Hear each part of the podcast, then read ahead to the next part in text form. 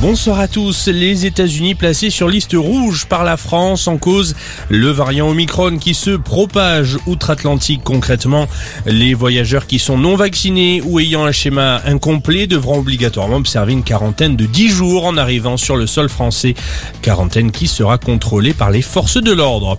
Le variant Omicron qui continue de gagner du terrain également en France. Plus 232 000 cas en 24 heures selon les derniers chiffres de Santé publique France. Un nouveau record depuis le début de la crise sanitaire.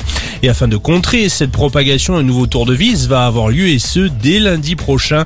Les enfants à partir de 6 ans vont devoir porter le masque dans certains lieux publics, transports en commun et à l'extérieur, dans les villes où cela a été décrété par les préfets.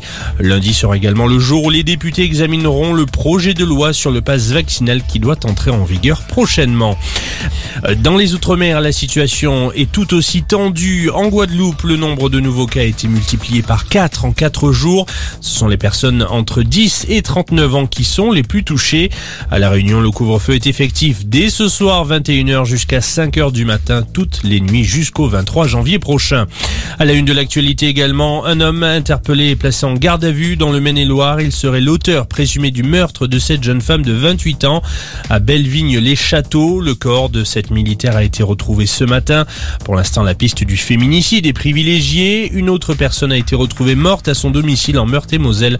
Son conjoint a été placé en garde à vue. Et puis après les fêtes, c'est peut-être le meilleur moment afin de faire une pause. Le Dry January, ça commence aujourd'hui. C'est la troisième édition en En tout cas. Et le principe est simple. Plus une seule goutte d'alcool pendant tout le mois de janvier. L'occasion également de voir les avantages à ralentir sa consommation.